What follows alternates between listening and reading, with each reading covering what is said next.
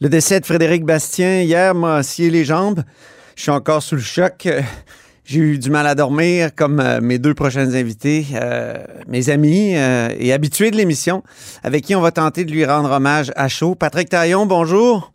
Bonjour Antoine. Notre chroniqueur constitutionnel et accessoirement professeur de droit à l'Université Laval. Éric Bédard, auteur et professeur à l'Université TELUC. Bonjour Éric. Bonjour Antoine, bonjour Patrick. Bonjour Eric. On est à chaud, j'insiste. Eric, euh, tu écris, c'est complètement irréel, injuste. On pense évidemment à son épouse, ses trois enfants et on a mal. Eric, euh, d'abord, tu as publié un bel hommage sur Facebook. Tu le, tu le connaissais depuis longtemps, Frédéric Bastien, n'est-ce pas? Oui, on s'est connus euh, vraiment au tout début de nos études en histoire au baccalauréat, donc 1989-90 à peu près. On commençait ensemble notre baccalauréat. Et euh, oui, on a tout de suite, euh, ça a tout de suite euh, cliqué. Euh, on avait des intérêts communs pour l'histoire, disons, plus traditionnelle, hein, une histoire politique, une histoire nationale, politique. Évidemment, c'était l'époque où il y avait toute la crise autour de l'échec de l'accord du lac Meach. Oui. Euh, on était convaincus tous les deux, comme bien des gens à ce moment-là, avoir 20 ans en 1990, c'est croire que l'indépendance est, à portée de main, qu'on y touche. Là. Les sondages sont à 65% et tout. Alors, euh, donc, euh, et cette amitié-là, eh bien, s'est poursuivie avec euh, des moments plus, plus intenses de, de, rapprochement, avec des moments où on était un peu plus éloignés, pour, pas parce que pas parce que c'est la vie, mais mais elle est constante sur mmh. donc sur presque plus de 30 ans incroyable de mmh. penser ça. Ça va vite, hein? Euh, oui, ça va très vite. Donc, euh, elle a été constante et euh, on, rêvait déjà à cette époque d'être historien et on, a quand même contribué chacun à notre façon et, ça a été un très grand lecteur pour moi et un conseiller aussi. Moi, la première fois que j'ai vu Frédéric Bastien, j'étais à peu près comme le trois quarts des, des étudiants québécois expatriés à Paris. je vivais à la Maison des étudiants canadiens. Ah oui. Et euh, un jeune auteur, Frédéric Bastien, que je connais pas du tout, vient présenter un excellent livre, Relations particulières France-Québec, un triangle passionnant entre euh, Ottawa, euh, Paris et Québec sur le plan diplomatique, qui va avoir en quelque sorte le génie de reproduire dans la bataille de Londres. Oui. Qui va nous amener à ça va l'amener à poser un regard totalement différent sur le rapatriement en, le, en, forgeant ce regard à partir des archives britanniques, à partir du regard de, de Londres. Mm-hmm. Et euh, oui, sur, euh, sur le fond, sur la forme, ça lui a donné accès à des archives différentes, mais ça lui a aussi permis de, d'être en cohérence avec euh, sa, profonde critique du contrôle de constitutionnalité par les juges. Euh, au fond, euh, Frédéric Bastien était un ardent défenseur de la souveraineté parlementaire à la britannique.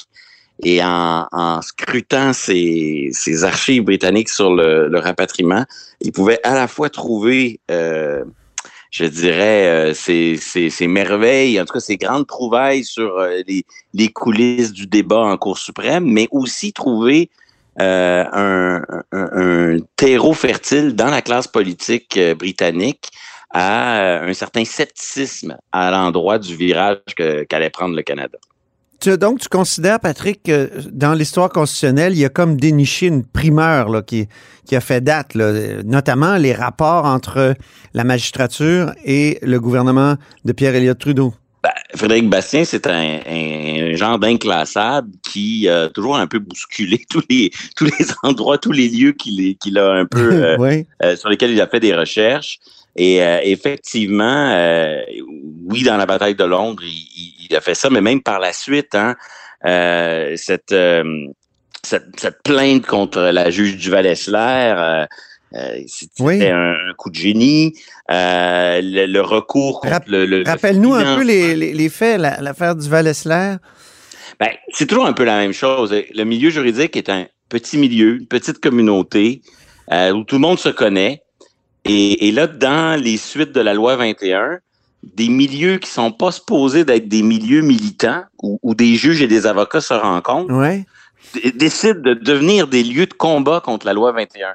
Et là, Mhm. des juges assistent à des conférences militantes contre les, les, les- les- la loi qu'ils vont avoir à, à- à- contre la, la loi 21 sur laquelle ils vont être amenés à, à se prononcer. Et Bastien, il découvre et- ça, puis il dépose une plainte au Conseil de la magistrature et, et, et là, euh, je pense pas que ça ait débouché sur une- un blâme parce qu'elle a pris sa retraite, mais botté- ça a quand même fait réfléchir les, les magistrats.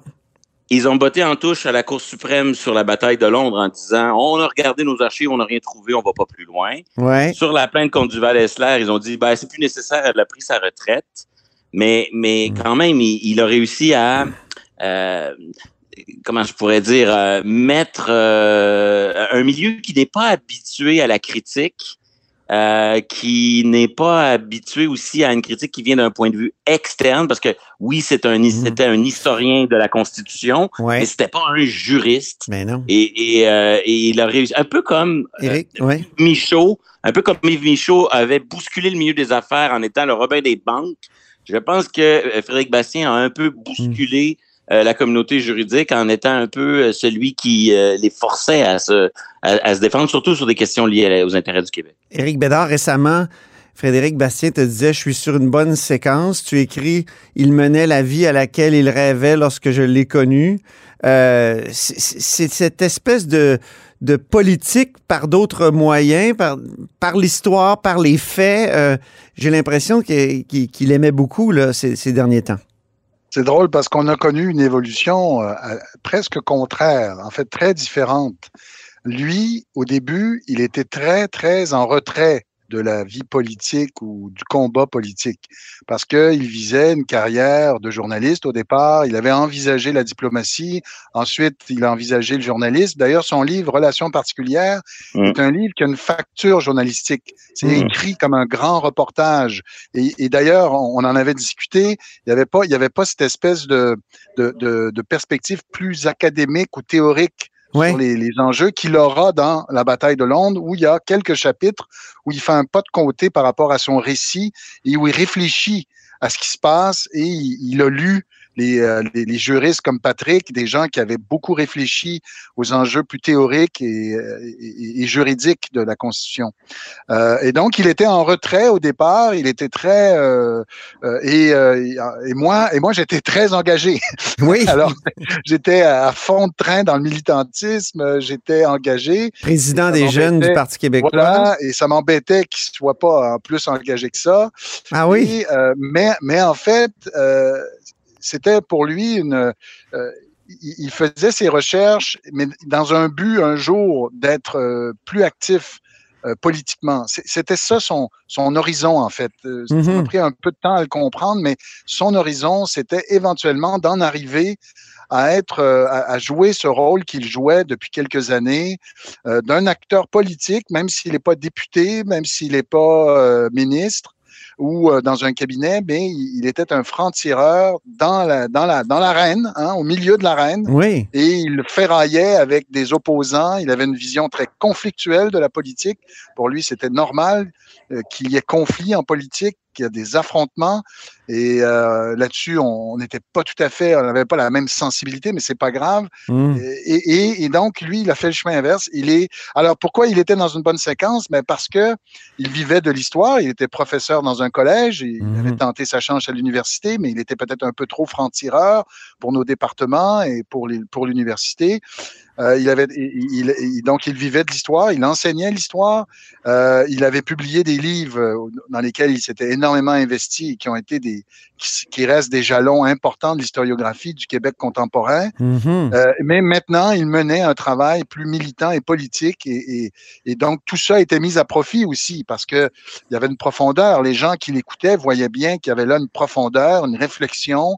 Euh, c'est pas quelqu'un qui était dans la politique pour euh, pour une carrière, pour flasher, pour. euh, il était là parce qu'il y avait des convictions très fortes qui l'animaient. Euh, Il y avait le don de mettre le doigt sur des, des faits qui, qui nécessitaient des, des, des réponses difficiles. Euh, Oui, oui. Je, je pense à, à Duval-Essler, mais je pense à Justice pour le Québec, euh, qui, était... Donc, il a créé des associations. Là. Il, il, il laisse pas uniquement des livres, il, il- il laisse des associations, euh, Patrick? Ben, on était toujours sur le point de se demander s'il allait être déclaré euh, plaideur qui roulant de, lancer des plaintes. Mais euh, il y en a trois là qui sont en cours et qu'il faudra suivre avec attention. Dont il m'a parlé euh, lundi. C'est ça ben qui est incroyable. Bon, Ici, à, la haut sur la colline? Et le, financement par les villes de la contestation de la loi 21, ben c'est pas ça le rôle d'une ville. Les fonds mmh. publics sont détournés et il a vu cette faille et c'est en, c'est on va une il y aura une décision à Toronto là-dessus bientôt. Euh, le fait que la gouverneure générale ne parle pas français, euh, une atteinte à la loi sur les langues officielles. Il y a une décision au Nouveau-Brunswick. Il, il reproduit un peu le même, euh, le même le même recours, mais contre la gouverneure générale du Canada. Une autre affaire qu'il faudra suivre. Mm-hmm. euh, sa plainte euh, en discrimination, les chaires de recherche du Canada à l'Université Laval qui ne veulent pas, qui excluent certains types de candidatures. Ça aussi, c'était une façon de forcer le système à se justifier. Ça reste quand même un orphelin politique. oui, il s'est présenté à la course au leadership euh, du Parti québécois, mais il était, à mon avis, il n'était pas de ces souverainistes qui, euh, je dirais, vivaient dans une, qui vivent dans une bulle du grand soir. Il était euh, très connecté au Canada réel. Il, il, enseignait dans un, dans un collège anglophone. Il avait des mmh. dans le reste du Canada. Il voulait qu'on parle du Canada, du problème constitutionnel canadien tel qu'il est, tel qu'on le vit. Et, et ça, ça, en partie, ça, peut-être aussi un, certain conservatisme dans un parti québécois qui euh, se pense, qui se, se voit comme un parti plus progressiste. Hmm. Pour, un mélange de raisons, il, était un peu inclassable. Et euh, bref, c'était un, un, animal politique très particulier euh, qui va évidemment laisser un, grand vide. Eric? Je me permets, oui, je me permets d'ajouter que je vous disais qu'il a, il, il est, au, fait, au fond, peut-être le pointillé là entre ses premiers livres et son action récente, c'est que pour lui, la question par excellence de la politique, du politique, c'est la question du régime. Oui. Et s'il a une contribution à, à, nos discussions publiques et politiques, c'était ça. C'était toujours de rappeler l'importance de la question du régime. Dans quelle société voulons-nous vivre?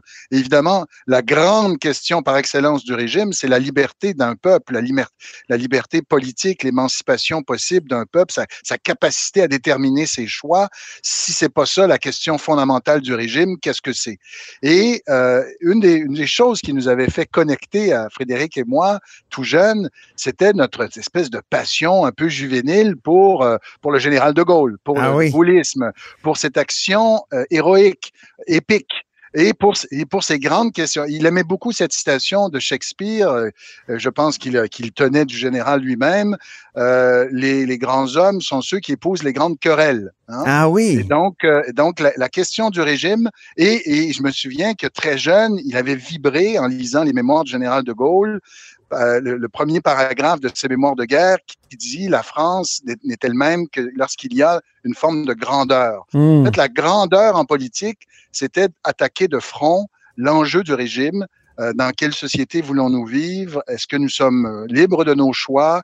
Et, et, et là-dessus, il a vraiment contribué à élever le débat. Parce qu'on est dans une époque où la politique se ramène mène à ce mm-hmm. que je, me souviens plus quel penseur, peut-être que Patrick, tu as le nom, mais tu sais, il y a un penseur du 19e siècle qui distinguait l'administration des choses et le gouvernement des hommes.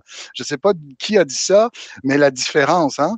Et on est mm. beaucoup dans l'administration des choses là. Oui. Euh, depuis quelques. On est dans la gestion, on n'est pas dans la grande politique. Hein? Hein? Oh mon Dieu, non. Et puis même qu'on euh, a peur, on dirait. Hein? La grande politique fait peur. Puis c'est pas les vraies affaires. Hein? Vous, Ça prendrait un troisième lien vers la grande politique, Eric. Et peut-être que Bastien nous euh, était en train de le creuser. ouais, euh, on est on est loin. On est les, vraies affaires. C'est comme on, mm. On ben, je veux pas dénigrer ça. Hein, évidemment, c'est important. On veut on veut que nos institutions soient bien gérées, évidemment. Mais euh, mais il y a une dimension de la politique qui est plus transcendante, qui est plus grande, qui nous qui nous amène à nous élever vers des horizons plus larges. Et c'est ça qu'embrassait Frédéric Bastien. Ben, oui, il amis, la question du régime. Oui, pardon, Patrick, juste en terminant.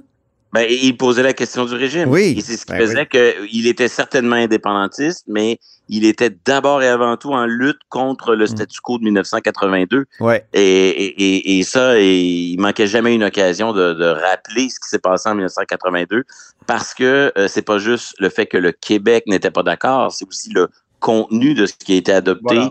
Mm. qui limite la souveraineté euh, du Québec en matière de langue, mais qui, à ses yeux aussi, limite la souveraineté du Québec en toute matière, puisque des juges non élus euh, euh, peuvent euh, restreindre les choix qui sont posés. Il était sévère à l'endroit du pouvoir judiciaire Les juges non mais il l'a élus forcé et, à se... Ouais. est nommé par fait. Ottawa. euh, non élus Et et parfois même activistes.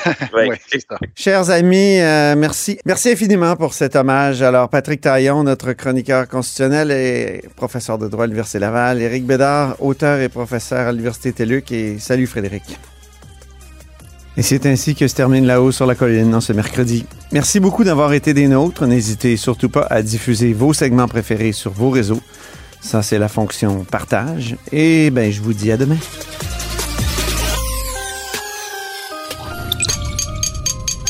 Cube Radio.